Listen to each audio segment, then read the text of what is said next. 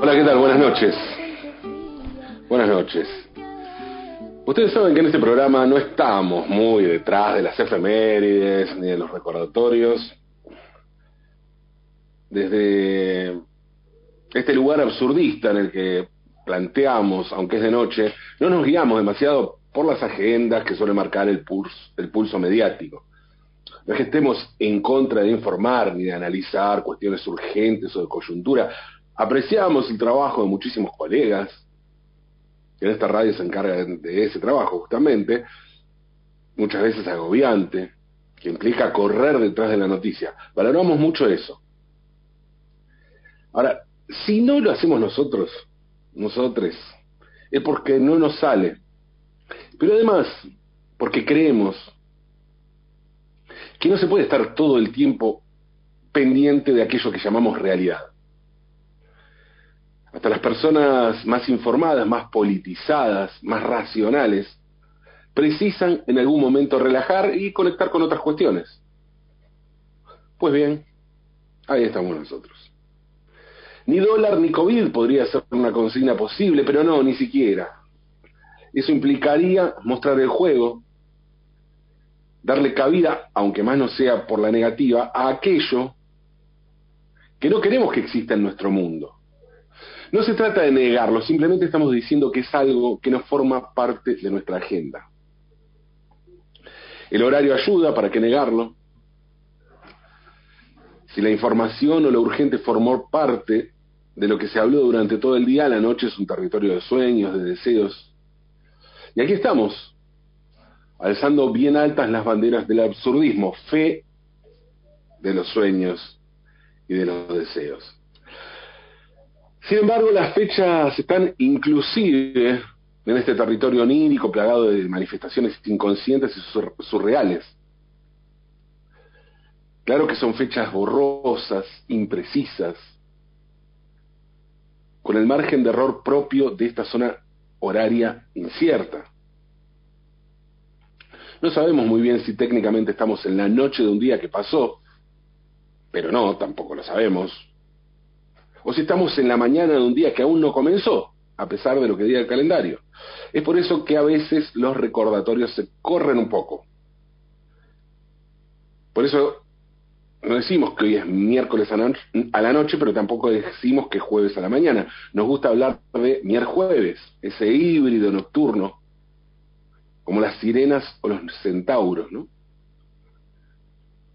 Y el que nos dice también que algo queda aún, algo queda aún, sí, de unas fechas tan significativa como el 16 de septiembre, el día que pasó y todavía sigue siendo un poco. Lo recuerdo perfectamente. Tenía yo 18 años y estaba cursando sexto año la chapa de mi escuela secundaria. Yo militaba en el centro de estudiantes del colegio en la agrupación Eva Perón, la minúscula agrupación peronista del Nacional Buenos Aires, porque en plena primavera alfonsinista, ser peronista en el Nacional Buenos Aires significaba ser un paria. En ese momento me tocó ser el referente político de mi amigo Mariano Recalde, a quien le sigo diciendo heavy, como le decían los pibes de su división. Y él me dice pela, que era como me decían a mí. Cuento esto solo porque ya lo contó Mariano hace algunos años en Fuerza Propia, el libro sobre la cámpora que escribió Sandra Russo. Yo estaba en sexto año y Heavy, o Mariano, el senador Recalde, estaba en tercero. Tenía y tiene tres años menos. ¿Se imaginan? Referente político de Mariano Recalde. Como verán, mi militancia en el absurdismo es absolutamente precoz, ¿no? Ese año, 1986, iba a llegar a mis manos un libro que me iba a cambiar la vida para siempre. Fue La Noche de los Lápices de María Sebane y Héctor Ruiz Núñez. Ese libro iba a significar en mi cultura política, en mi vocación por escribir, algo parecido a lo que Sumo Los Redondos iban a significar en mi formación musical y de cultura rock. Imagínense un pibe politizado y con ganas de escribir leyendo la historia de un grupo de militantes secundarios desaparecidos durante la dictadura. Mi cabeza explotó. Una, investigación impresionante. Un gran libro además. Encima, los pibes luchaban por el boleto estudiantil, igual que yo. en realidad, esa era la excusa. En realidad, los pibes luchaban por una sociedad mejor, más justa, luchaban por terminar con las injusticias y los privilegios, por el fin de la explotación y la humillación de la gente. Igual que yo, o lo que pretendía hacer. Era chico, qué sé yo. Ese mismo año me noté en el taller de periodismo que dictaba Norberto Mazo los sábados en el Nacional de Buenos Aires como actividad por fuera de las cursadas regulares. Recuerdo haber hecho en aquel taller mi primera crónica periodística, in situ. Fui a cubrir la marcha contra el divorcio. ¿Sí? Raúl Alfonsín, el gobierno de Raúl Alfonsín impulsaba la ley de divorcio y se hizo una marcha contra el divorcio en Plaza de Mayo, a 150 metros del, colegio.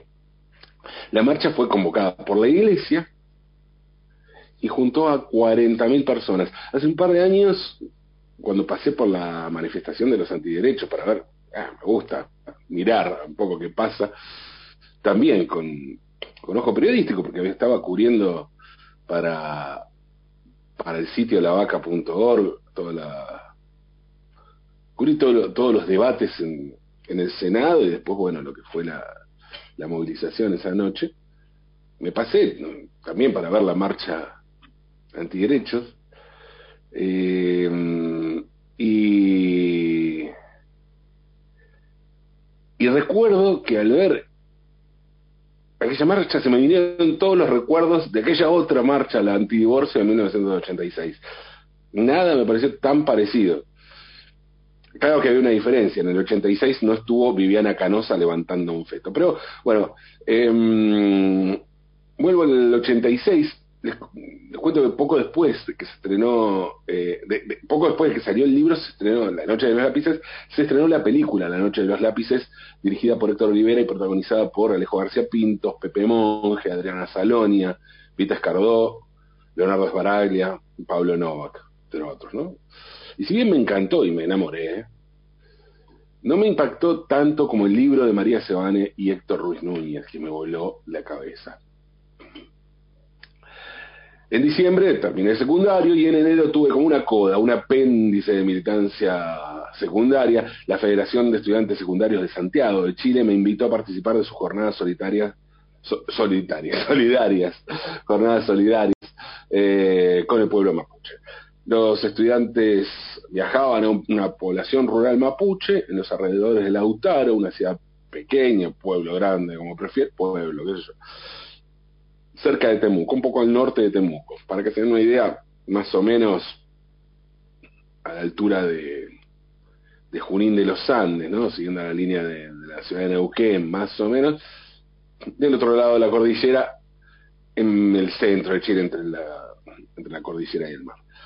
Los eh, secundarios chilenos convocaban a, a grupos de estudiantes de otros países para tener una cobertura internacional. Pensemos que era enero de 1987 y en Chile todavía gobernaba Pinochet. Salimos de Santiago, en tren hasta Temuco y de allí viajamos en camión hasta Lautaro y cuando llegamos a Lautaro la policía nos detuvo. Y cuando digo nos detuvo, estoy hablando de un grupo de, sí, 200, 300, 500, no me acuerdo cuánto era, una banda de pibes pibes y pibas del secundario. Obviamente la mayoría eran chilenos, pero también había de Argentina, de Brasil, de Uruguay. No podían meternos en una cárcel, no entrábamos. Así que nos detuvieron en un cuartel de bomberos. Pasamos un par de noches allí, dormimos en un galpón gigante de los bomberos. Ellos decían que no estábamos detenidos, sino retenidos. Recuerdo de esa esa diferencia. Y cuando digo que decían esto es porque tuvieron que salir a dar explicaciones a la prensa. El gobierno tuvo que salir a dar explicaciones porque el asunto de invitar a delegaciones extranjeras había surtido efecto y la Cancillería Argentina presentó una queja formal al gobierno chileno pidiendo explicaciones por los argentinos detenidos en la delegación. O sea, por mí y por los demás que estábamos allí. Vera Carnovale, por ejemplo, doctora de Historia, doctora de Historia, investigadora del CONICET, autora de Los Combatientes, un libro increíble sobre el PRT. O Martín Sabatella, quien conocí allí, con quien recordamos aquel viaje cada vez que nos cruzamos.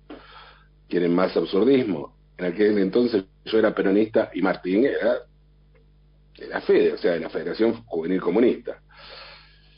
Sí, sí, absurdismo total.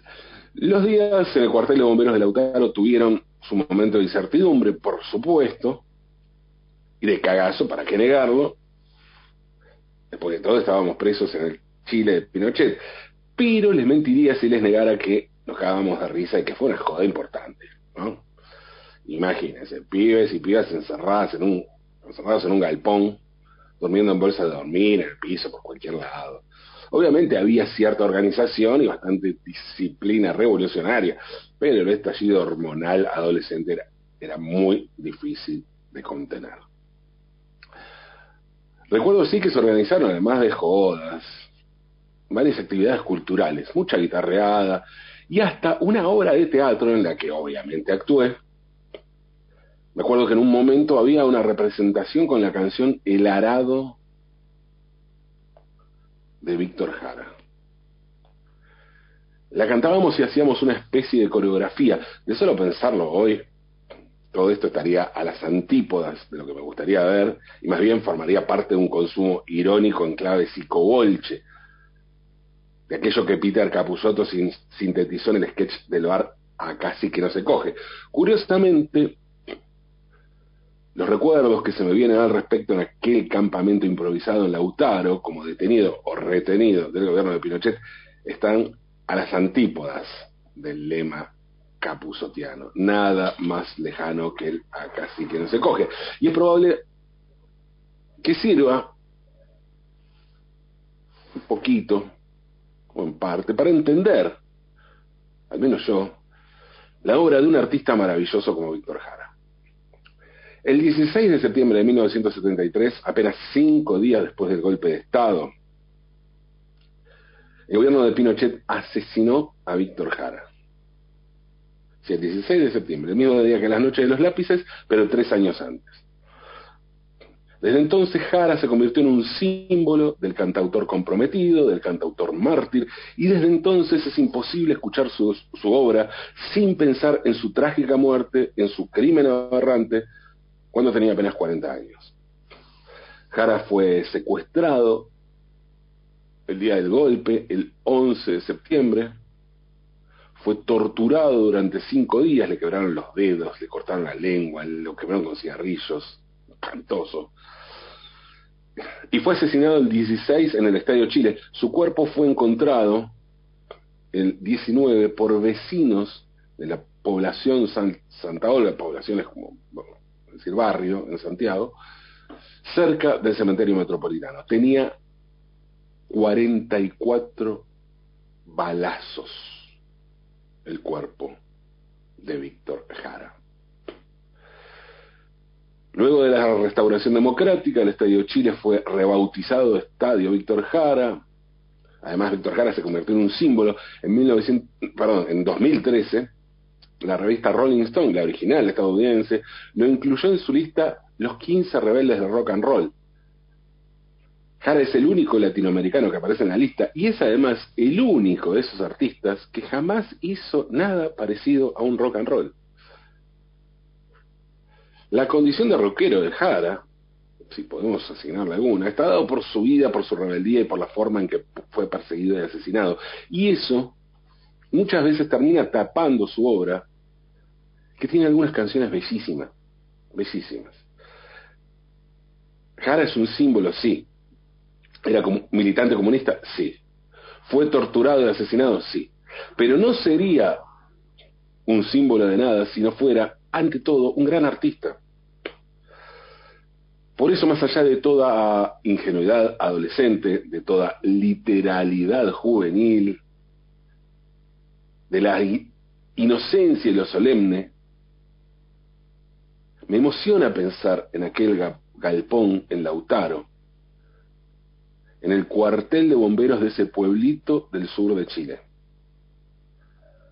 Pensar en aquel fervor juvenil que nos impedía ver el peligro, donde el fantasma de un Pinochet en retirada, hay que decirlo, es lo primero que se borró de aquel recuerdo. Y es probable que todo el miedo se haya disipado por la certeza de que no estábamos solos. Porque éramos una banda, sí, pero sobre todo porque allí estaban los recuerdos de los pibes y las pibas de la noche de los lápices, para hacernos el aguante y mostrarnos lo que es no bajar los brazos y resistir con valentía, pero también con alegría. En aquel alpón,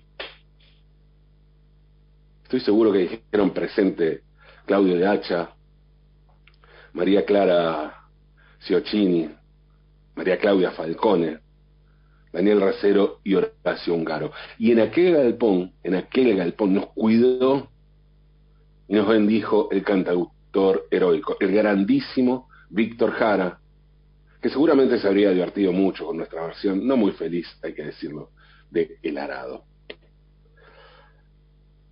Y se hubiera reído mucho también del mito de acá sí que no se coge, en medio